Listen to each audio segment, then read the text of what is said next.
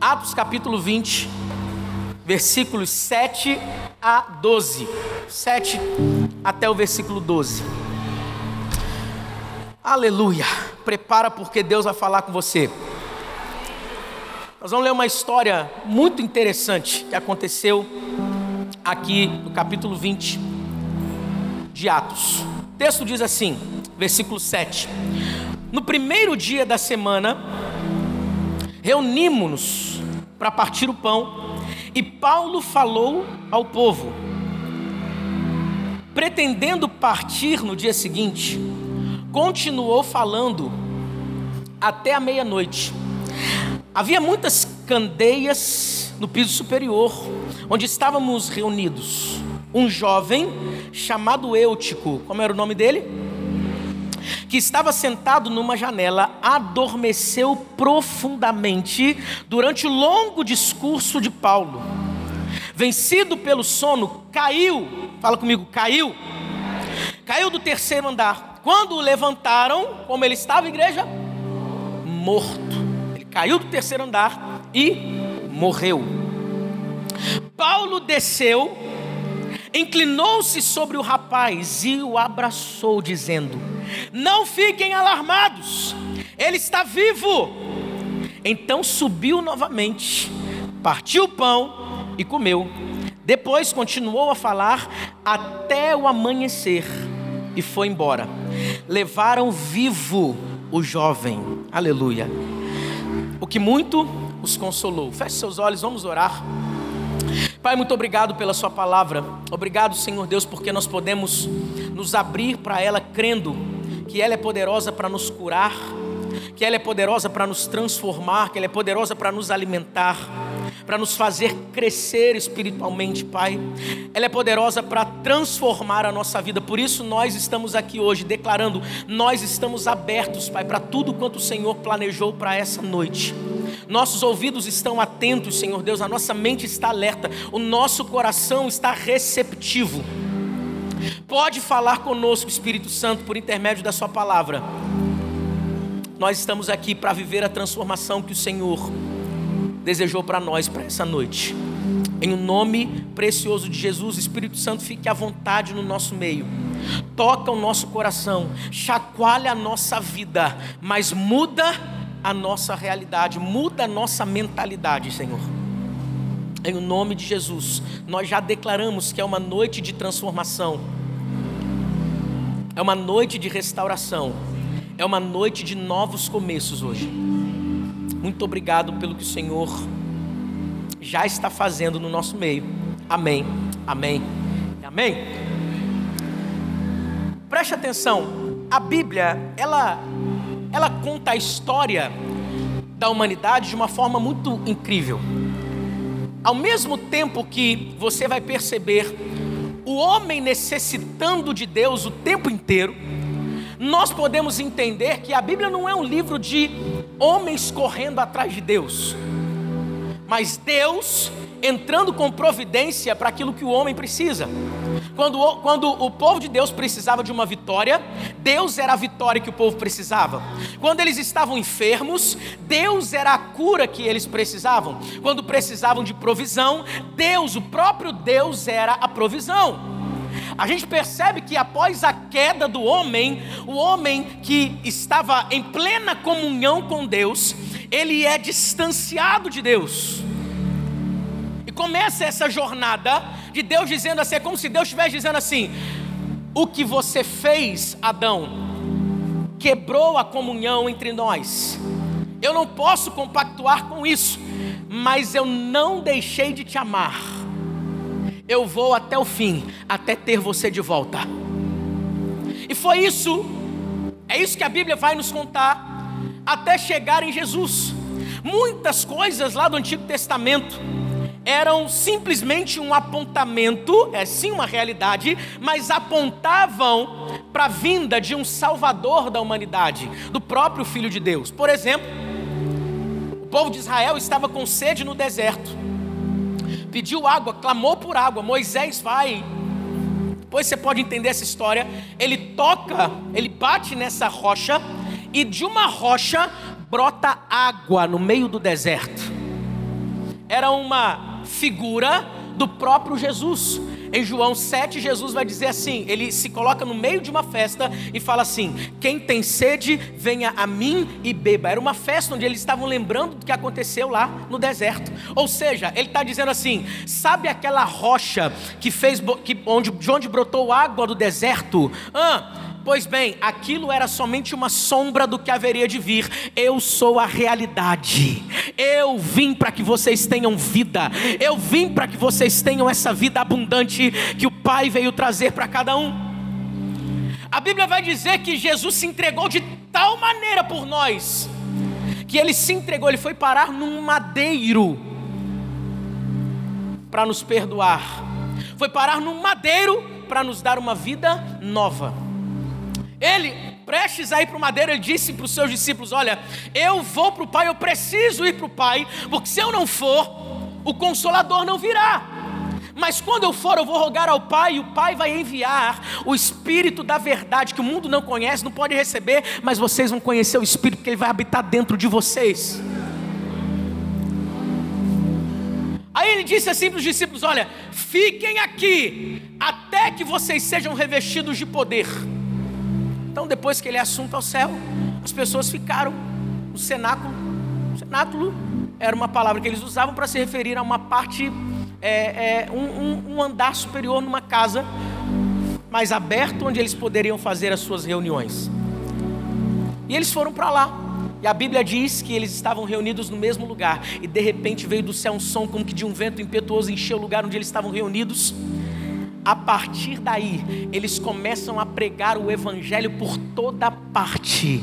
E enquanto eles pregam o Evangelho por toda parte, acontecem manifestações de Deus através da vida dos apóstolos, através da vida dos discípulos. O que é que eu estou dizendo para você? Eu estou dizendo para você que a partir daí começa uma era diferente, uma nova dispensação. É da graça, mas nós também conhecemos como o tempo da igreja.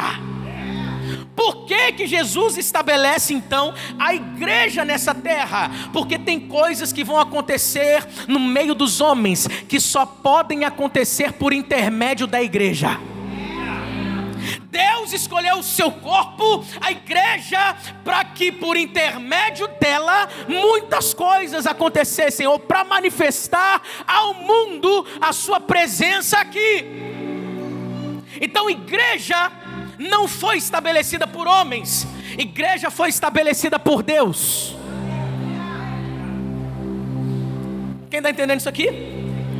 A gente precisa desse entendimento. Então os discípulos pregam, tanta gente prega, e de repente surge um homem que teve uma experiência surreal, sobrenatural com Deus, quando estava num caminho para perseguir cristãos ele tem uma experiência com Deus e a vida dele é transformada de perseguidor. Ele vai passar a ser um pregador do Evangelho. Eu gosto porque Deus faz assim. Quem é que odiava crente hoje é crente? Eu levanto a minha mão porque eu estou nessa. Deus faz assim. Ele muda tudo. Você fica olhando para essas pessoas que você convive, parentes, amigos ou até mesmo seu cônjuge, e fala assim: Isso aqui nunca vai converter. Ei, você não é Deus sobre a vida dele, Deus gosta é desses. Porque quando Deus pega, Deus faz de um jeito, porque Ele usa as coisas loucas deste mundo para confundir as sábias, Ele usa aquelas que não são para confundir aquelas que pensam ser alguma coisa. O Deus é poderoso para fazer assim faz assim.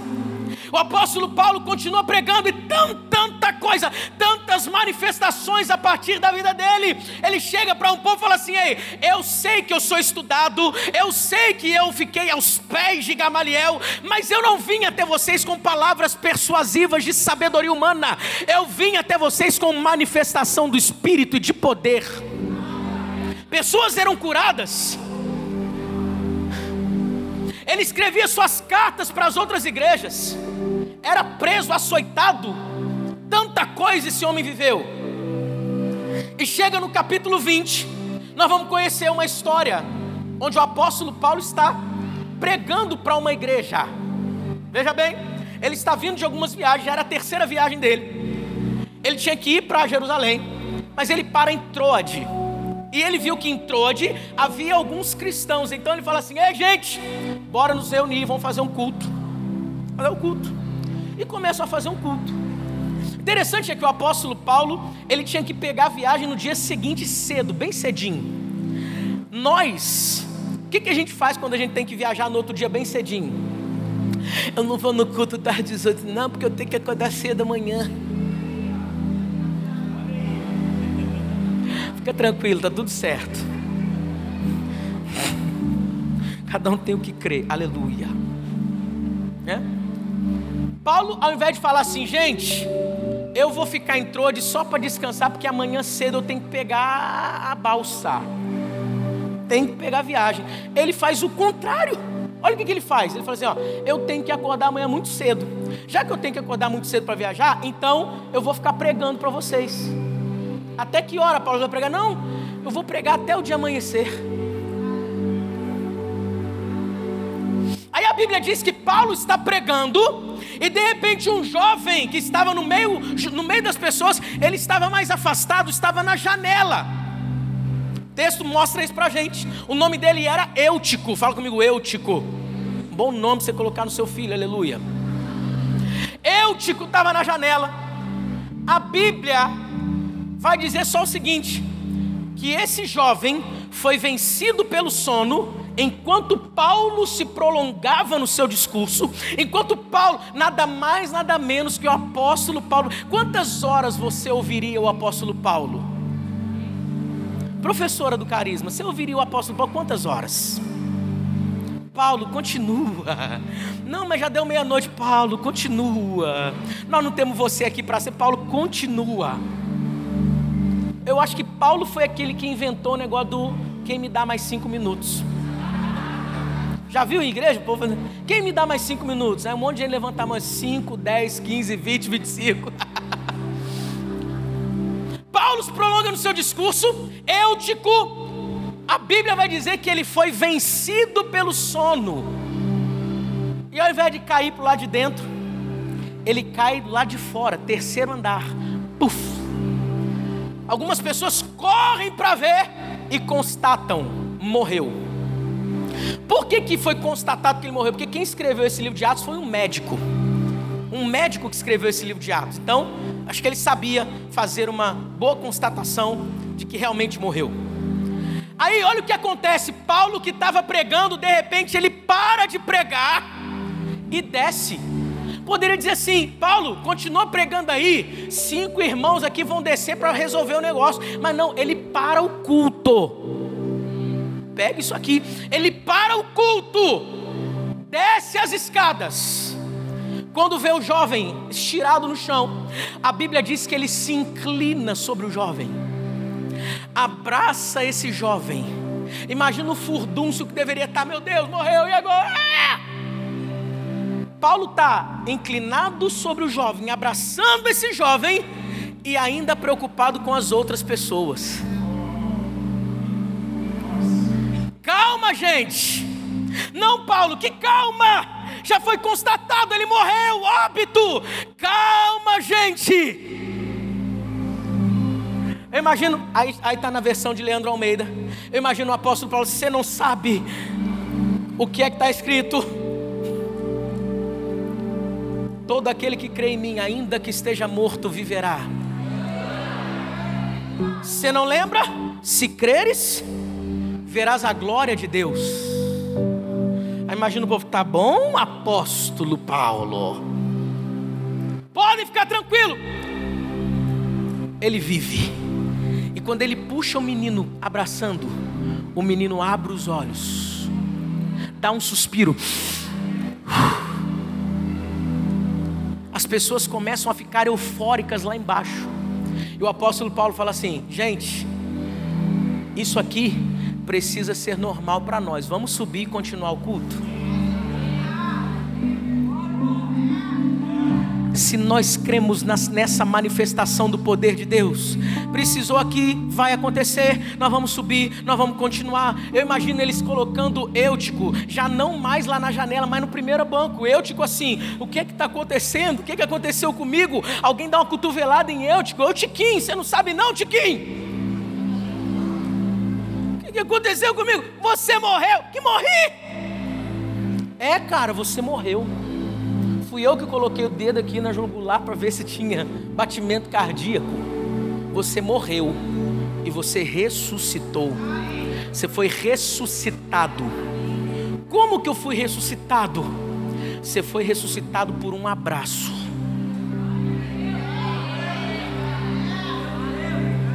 Escute, escute.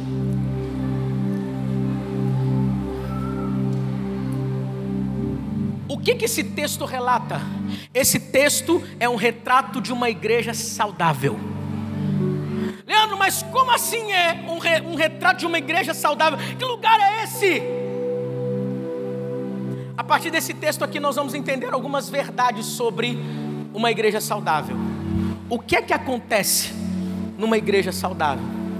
A primeira verdade que a gente precisa entender sobre o que é esse lugar, o que, que, igreja, que, que é igreja.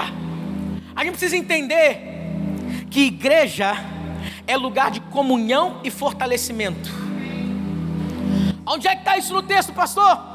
Versículo 7, primeiro texto que nós lemos. No primeiro dia da semana reunimos-nos para quê? Para partir o pão. Fala comigo, partir o pão e a Bíblia diz que Paulo falou ao povo, ou seja, ele pregou a palavra de Deus. Então, tem partir do pão e tem palavra sendo pregada. O que é partir o pão? Partir o pão significa comunhão, remete à comunhão. A comunhão, é, muita gente é, olha para a comunhão num sentido muito raso da palavra, dizendo que comunhão é quando a gente está reunido só para comer junto. Nada contra nos reunirmos, reunirmos para comermos juntos. Inclusive, eu quero que você olhe para quem está do teu lado e fala para ele assim: meu irmão, nós vamos ter um tempo de comunhão hoje. E fique tranquilo, eu pago sua janta.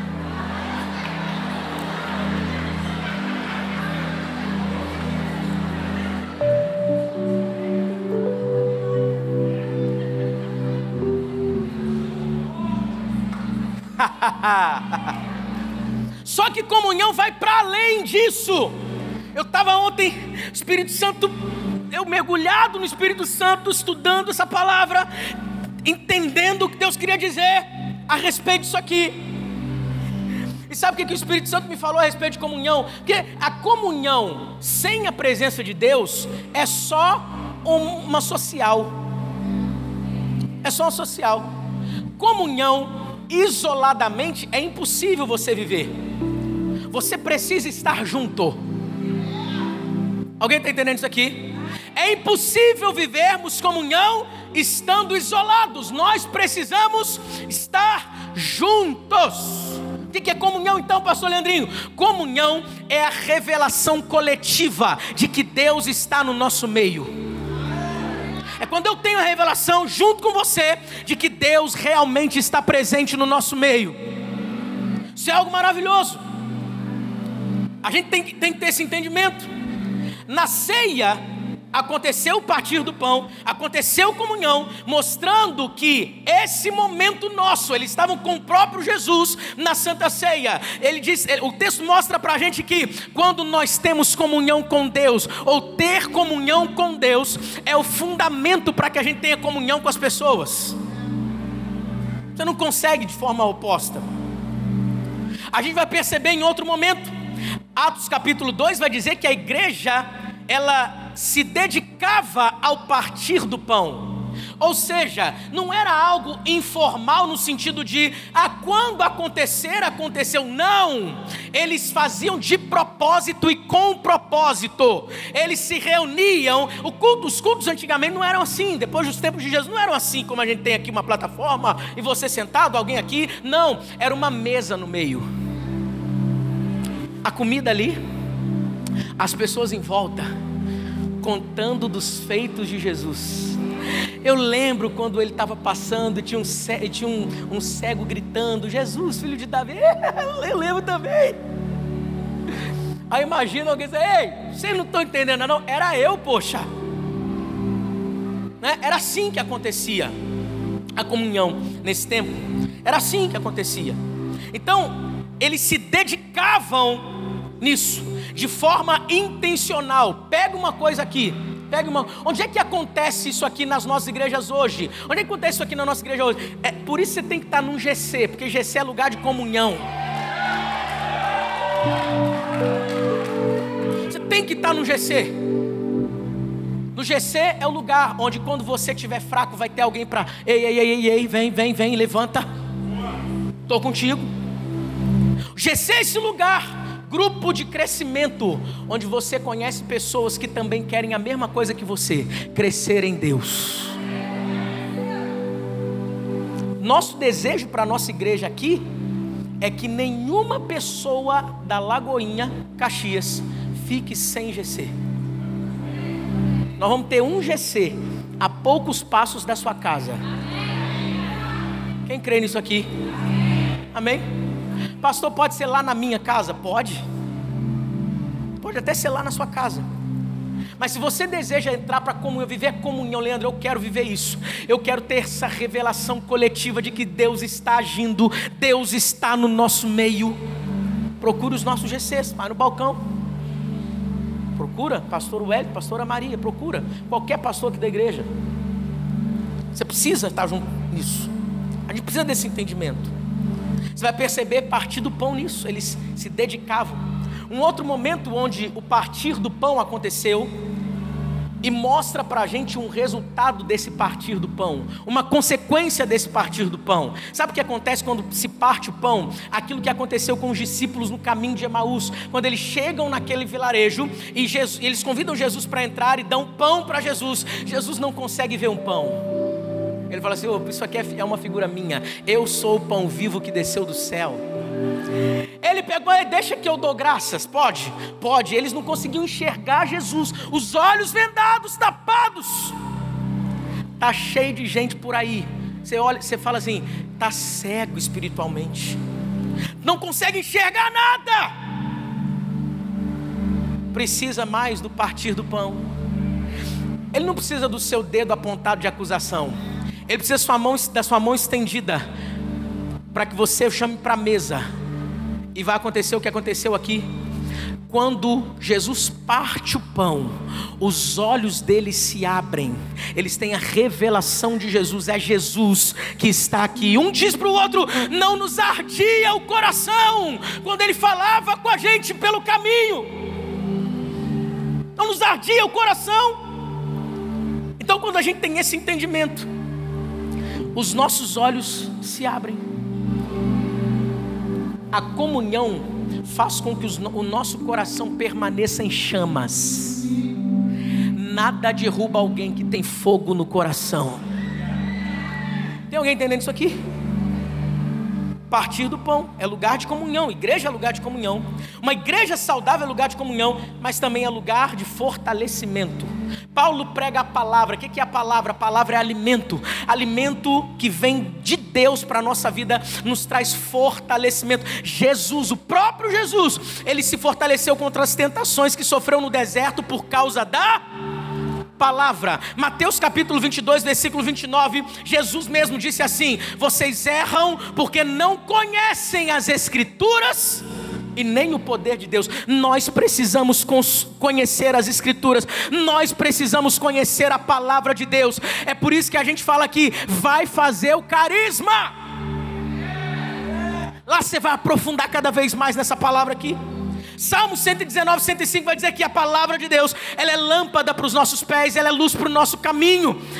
Hebreus capítulo 4, versículo 12, vai dizer que ela é mais penetrante do que qualquer espada de dois gumes. Ela penetra na divisão da alma e do espírito, juntas e medulas, e é apta para discernir os pensamentos e as intenções do nosso coração. Segundo Timóteo capítulo 3, versículos 16 e 17 diz que toda a escritura é inspirada por Deus e útil para o ensino, para a repreensão, para a correção, para a educação na justiça, a fim de que o homem de Deus seja perfeito e perfeitamente habilitado para toda boa obra. Você quer crescer na tua vida? Conheça as Escrituras. Você quer um casamento melhor? Conheça as Escrituras. Você quer ser um empresário de excelência? Conheça as Escrituras. Você quer ser um filho de Deus que agrada o teu Pai Celestial? Conheça as Escrituras.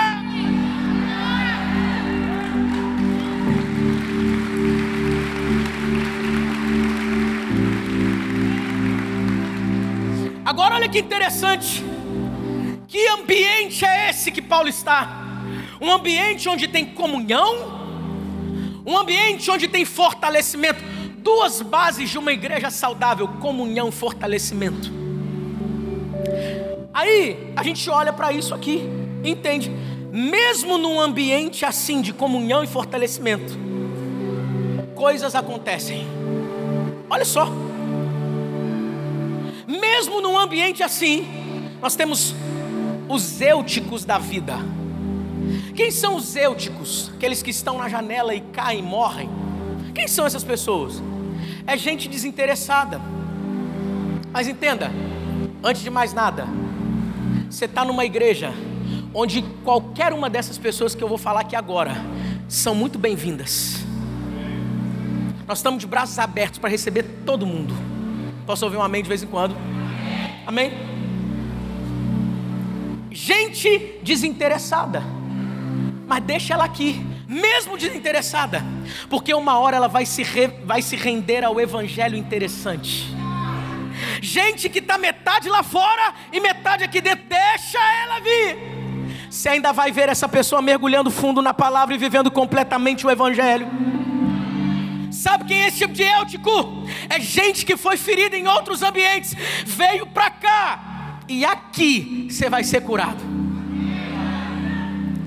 Gente que não consegue orar nem ler a Bíblia, gente morna, gente que hoje está insensível, mas vai ouvir a voz de Deus como nunca antes.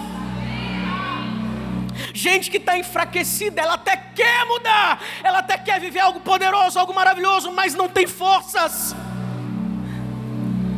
Hoje é o dia da mudança na tua vida. O que, quem são os éuticos na igreja? Gente que está esquecida Deixa ele aí na janela. Vamos prestar atenção, porque é Paulo que está pregando. Gente que está esquecida. Mas vai chegar uma hora onde você vai entender que Deus nunca te abandonou. Nunca, nunca. É gente que não se envolve. Você critica, calma. Calma.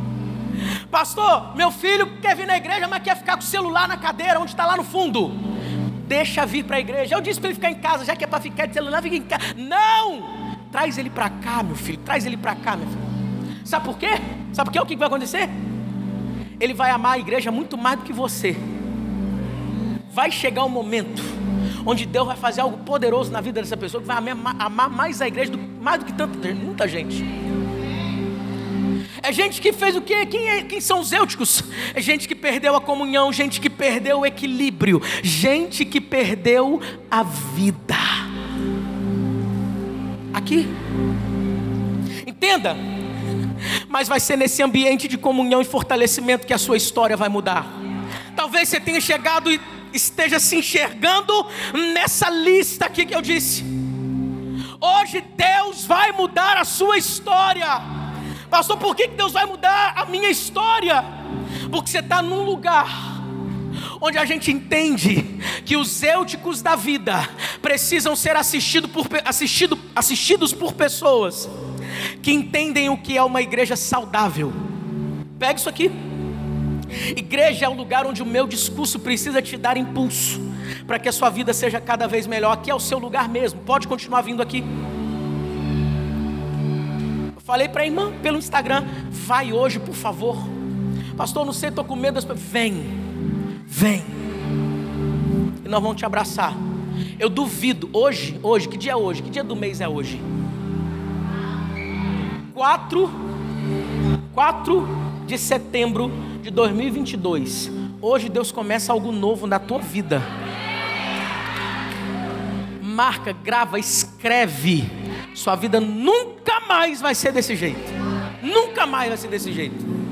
Foi para ela, mas quem recebe também pega que vai acontecer a mesma coisa. Esse é o lugar. Igreja, tem comunhão, tem pregação, tem fortalecimento. Que lugar é esse? Que igreja é essa saudável? Igreja, entenda uma coisa, é o lugar onde a sua vida é mais importante que uma liturgia. Hum. Versículo 10 está dizendo assim: Paulo desceu, inclinou sobre o rapaz, abraçou, dizendo: Não fiquem alarmados, ele está vivo. Paulo está pregando ouve um barulho ou alguém avisa que Eutico caiu, ele para aquela liturgia do culto e desce. Mostrando o quê? Que a vida, que a sua vida é mais importante que o nosso cronograma. É mais importante que o nosso cronograma. Paulo faz isso. Ele para de pregar e ele desce. Eu imagino algumas pessoas dizendo: Ei, Paulo, não vai continuar não? Você não sabe que a vida é mais importante do que a liturgia? Paulo desce e vai até Eutico. Sabe por quê? Porque Paulo era movido pela mesma coisa que movia Jesus. Uma igreja saudável é movida pela mesma, pelo mesmo sentimento que movia Jesus. Qual é o sentimento que movia Jesus? É a compaixão. A compaixão é que nos faz descer daquela plataforma, olhar nos seus olhos e dizer: Ei, tem solução, Deus vai mudar o seu quadro. A compaixão é o que movia Jesus de tal forma. A Bíblia vai dizer em Mateus 14 que Jesus, ele foi para o monte orar, mas quando ele desce do barco, ele vê uma multidão e ele desiste de ir para o monte orar, para quê? para curar os enfermos da multidão. Tem cura para a sua vida hoje. Ei, tem milagre para que você viva hoje. Por quê, pastor Leandrinho? Porque existe misericórdia da parte de Deus sendo liberada nesse lugar.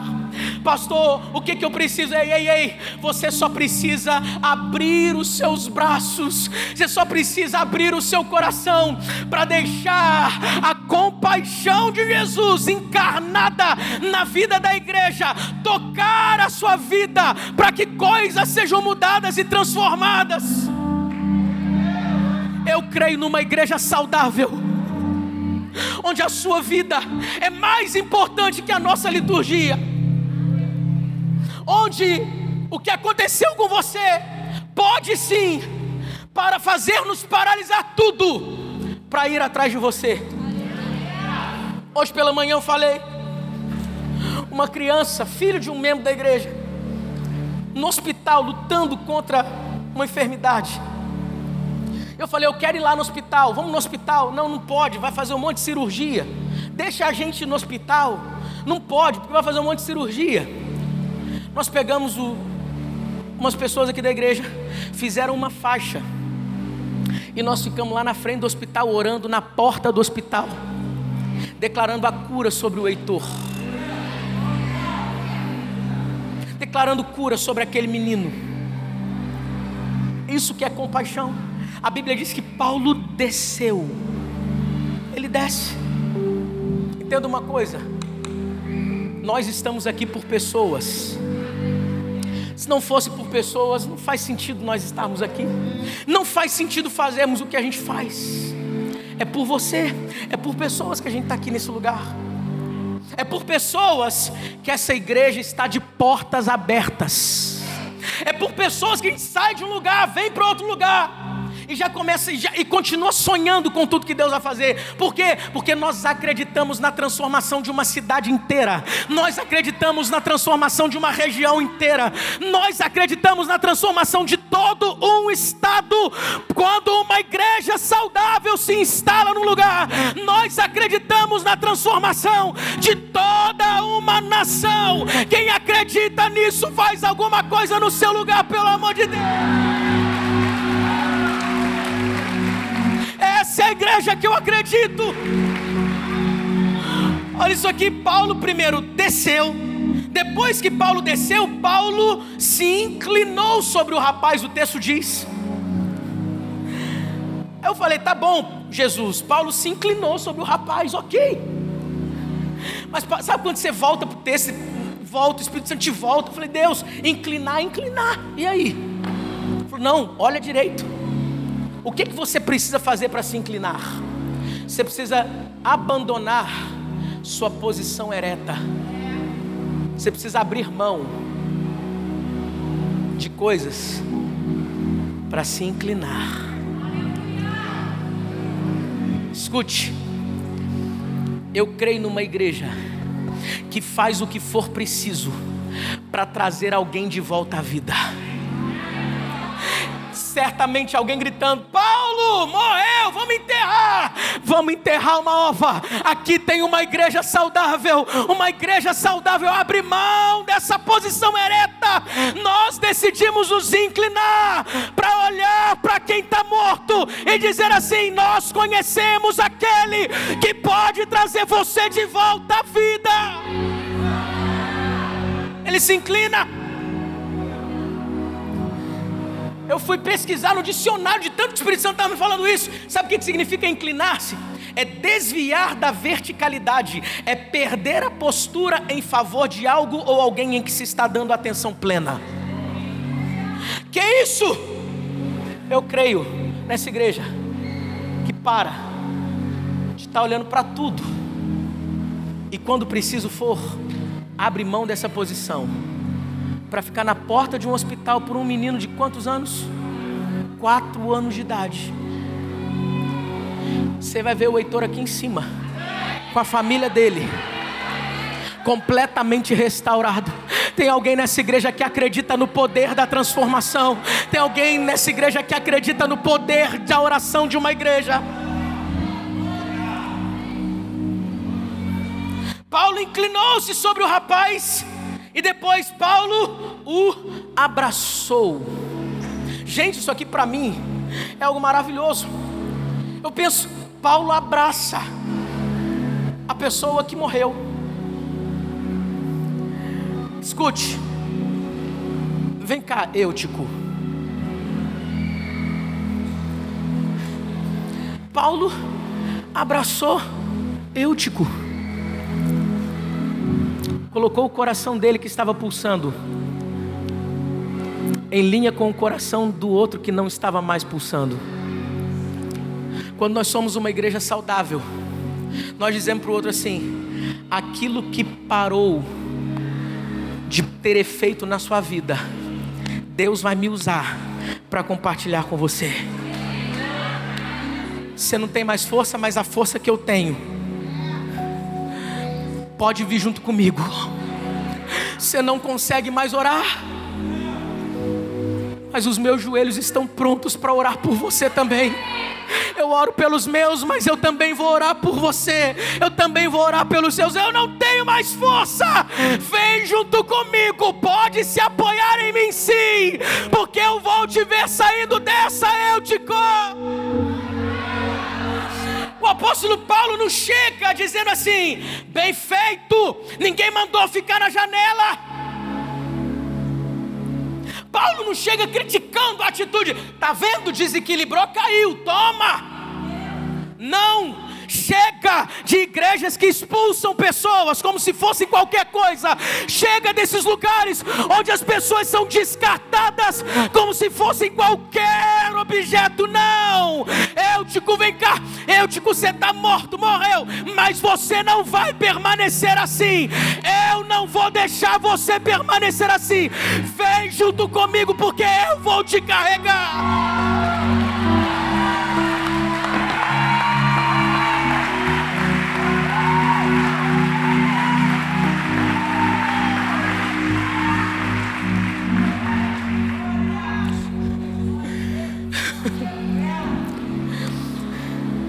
Sabe o que eu aprendo?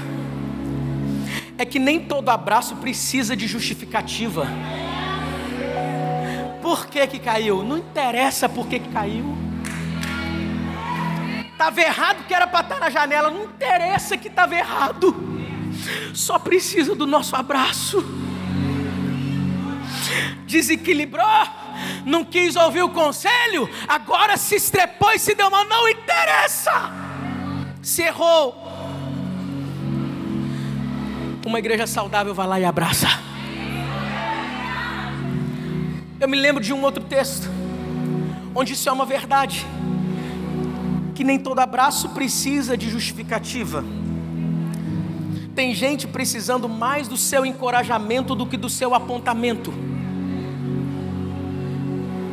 Um jovem que pegou sua fortuna e foi embora, viveu dissolutamente. A gente chama de filho pródigo ele, quando ele está na pior, ele se lembra: meu pai trata bem os funcionários, vou pedir para ser um funcionário. e ele ensaia um discurso de justificativa. Ele ensaiou e disse: Senhor, eu, eu, quando eu chegar lá no meu pai, eu vou falar assim: Pai, pequei contra o céu e contra ti, já não sou digno de ser chamado seu filho. Trata-me como um dos seus funcionários. Eu imagino ele, eu vou voltar para casa e vou falar exatamente isso para meu pai. Agora você não é mais eu, tipo, agora você é. Você é o filho pródigo. A fala é aí.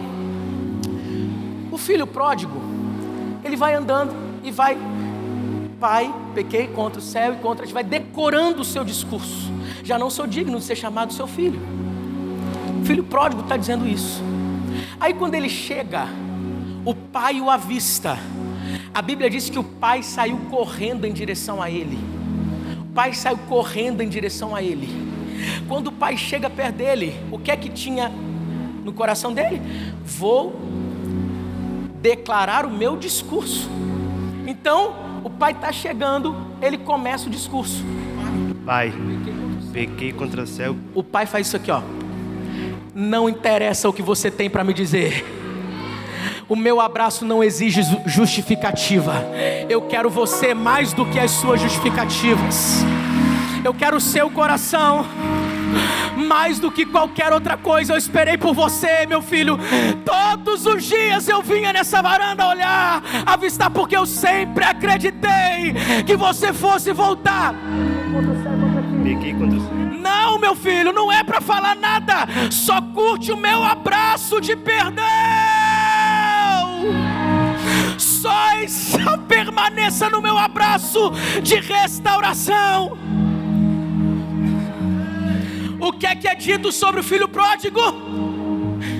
Esse meu filho estava morto e reviveu. O que, que aconteceu com Eutico? Ele estava morto e por causa de um abraço ele reviveu. Eu creio numa igreja que não está preocupada com as justificativas das pessoas que estão chegando. A gente não quer saber o que que aconteceu com você há 10, 20 anos atrás.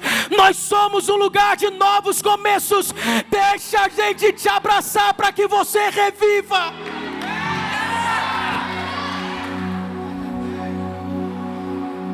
Aí Paulo ainda tranquiliza as pessoas. Isso é igreja. Quem está entendendo isso aqui? Paulo está vindo numa sequência de viagem, era a terceira viagem. Ao invés dele dormir cedo para acordar cedo, ele escolhe ficar pregando até altas horas. Sabe por quê? Talvez ele nem soubesse, mas porque Deus queria salvar um jovem. Porque Deus queria restaurar uma vida. Uma vida é importantíssimo para Deus. Tem alguém comigo? Sabe que culto foi esse, Fabi? Foi o culto de um novo começo. Mas era alguém que foi morto e voltou à vida. Foi morto e voltou à vida. Deus plantou essa igreja aqui nesse lugar para dizer para você: não fique alarmado Calma, a cidade de Duque de Caxias está viva. A Baixada Fluminense não morreu, ela está viva. O Rio de Janeiro não vai ser perdido, ele está vivo. Manda avisar que chegou um povo saudável, cheio da presença de Deus, que não está se importando com justificativa, mas que abraça essa terra.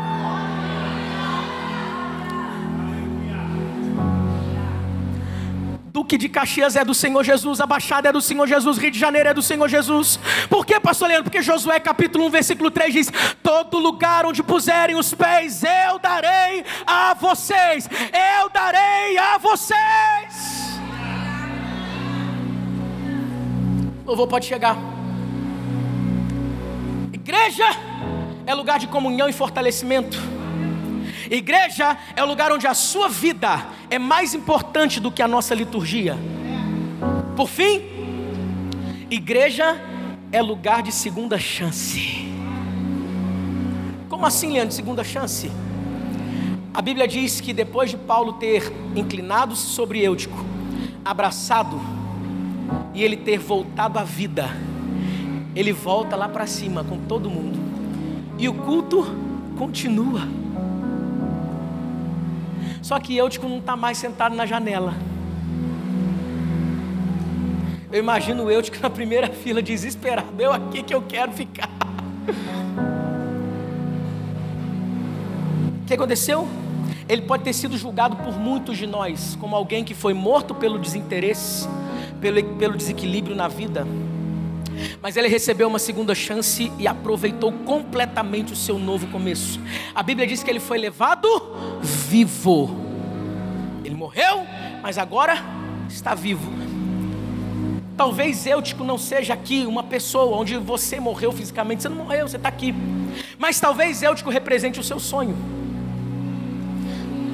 Tem ressurreição para os seus sonhos hoje. Sabe por quê? Porque existe uma igreja saudável que está disposta a se inclinar sobre você, abraçar você, impulsionar você, te erguer, mostrar o que Deus pode fazer na tua vida. Deus pode realizar na sua história aquilo que ninguém, ninguém mais pode fazer por você. Aqui é um lugar de segunda chance. Pode avisar para a Baixada toda ouvir, para o Rio de Janeiro todo ouvir. Aqui está instalado um lugar onde nós acreditamos na transformação de pessoas, onde nós acreditamos em recomeços. Aqui está um lugar que acredita numa segunda chance. Leandro, mas como assim? Pode fazer o que quiser? Aqui nós tratamos o pecado com rigor, mas o pecador com muito amor. Aqui nós somos uma porta aberta para qualquer pessoa. Ah, é mesmo, pastor? Eu conheço uma prostituta. Pode trazer para cá. Vai ser tão bem recebida pelo nosso time de recepção quanto você. Não se espante se você vê pessoas assim por aqui. Que Jesus também quer mudar a vida dessas pessoas. Pastor, conheço um ladrão, pode trazer para cá. Pastor, conheço fulano de tal desse jeito, pode trazer para cá. Uma hora o evangelho vai entrar e a vida dessa pessoa vai mudar. Ele mudou a minha vida. Era para eu estar em outro lugar fazendo outra coisa aos 18 anos de idade, quando eu disse sim para Jesus, Ele mudou o curso, a trajetória, o meu destino. Ele pode mudar o destino de qualquer pessoa aqui dentro. Não é que aqui pode tudo, é que aqui pode todos. Todos.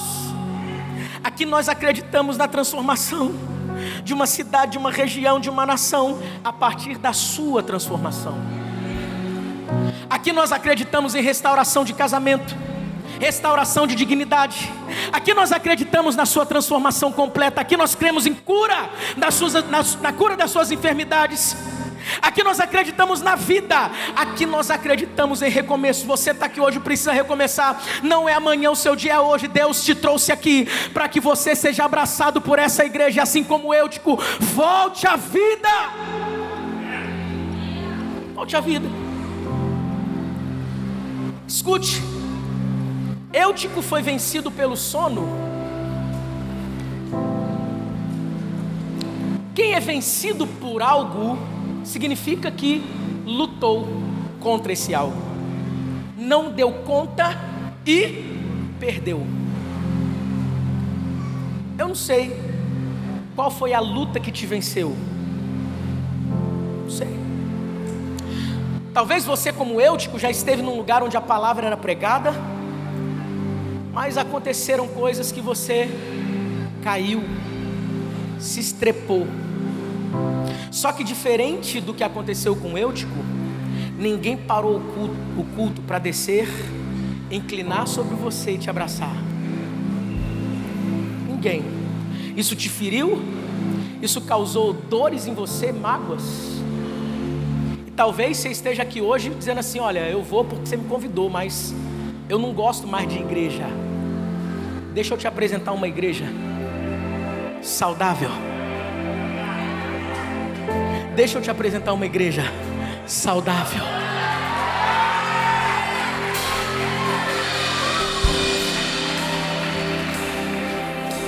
Preste atenção. Tá cheio de gente ferida por aí, não querendo mais saber de igreja, sabe por quê? Porque foi pedir socorro e ganhou indiferença. Foi pedir ajuda e ganhou ofensa foi pedir restauração e, foi recebido por alguém com pedras nas mãos, foi pedir acesso ao Evangelho e ganhou o desprezo da religião, foi pedir acesso à vida. E infelizmente o que recebeu foi ajuda para o seu sepultamento. Ei, ei, ei, você pode até dizer para mim hoje assim, Pastor Leandrinho, me deixa morto porque eu conheço o meu passado, eu sei o que eu fiz lá atrás, eu cavei a minha própria cova. Ei, ei, ei, não, não, não, não, não. A igreja viva está aqui para te dizer: o seu passado pode ser colocado na cruz e Deus nem vai mais se lembrar. Você vai reviver, porque Deus já garantiu o teu futuro. Quem acredita nisso aqui nessa noite, pelo amor de Deus, fique em pé no seu lugar. Fique em pé no seu lugar. Eu não sei por onde você andou. Eu não sei o que aconteceu com você. Eu não sei, mas uma coisa eu sei: Jesus está aqui hoje nessa igreja saudável, impelindo essa igreja a se inclinar sobre você, a abraçar você e dizer: calma, você não vai morrer, você vai viver. Ei, ei, ei, Deus te trouxe aqui, Deus te trouxe de volta, porque Ele tem um recomeço para a tua vida. Hoje a igreja decidiu descer para trazer você de volta à vida. Ei, preste atenção. Eutico foi vencido pelo sono e morreu. Mas foi abraçado pela igreja e voltou a viver. Cadê você que acredita nessa realidade? Preste atenção. Aqui é um lugar onde todos são bem-vindos um lugar onde você vai encontrar pessoas de braços abertos para te abraçar, mãos estendidas para te impulsionar. Aqui é um lugar onde nós entendemos que todos temos uma história, independente do que você já viveu na vida, você tem a chance de recomeçar. Ei, aqui é um lugar onde a sua vitória tem para nós sabor de mel. Aqui é um lugar onde nós sabemos que nem todos estamos transformados como nós gostaríamos, mas nós estamos prosseguindo para que cada vez sejamos mais transformados por Deus. Aqui é o lugar onde nem perguntamos sobre o seu passado. Sabe por quê? Porque o seu passado não é pré-requisito para que Deus faça alguma coisa. Seja bem-vindo a uma igreja saudável. Seja bem-vindo a um lugar de novos começos.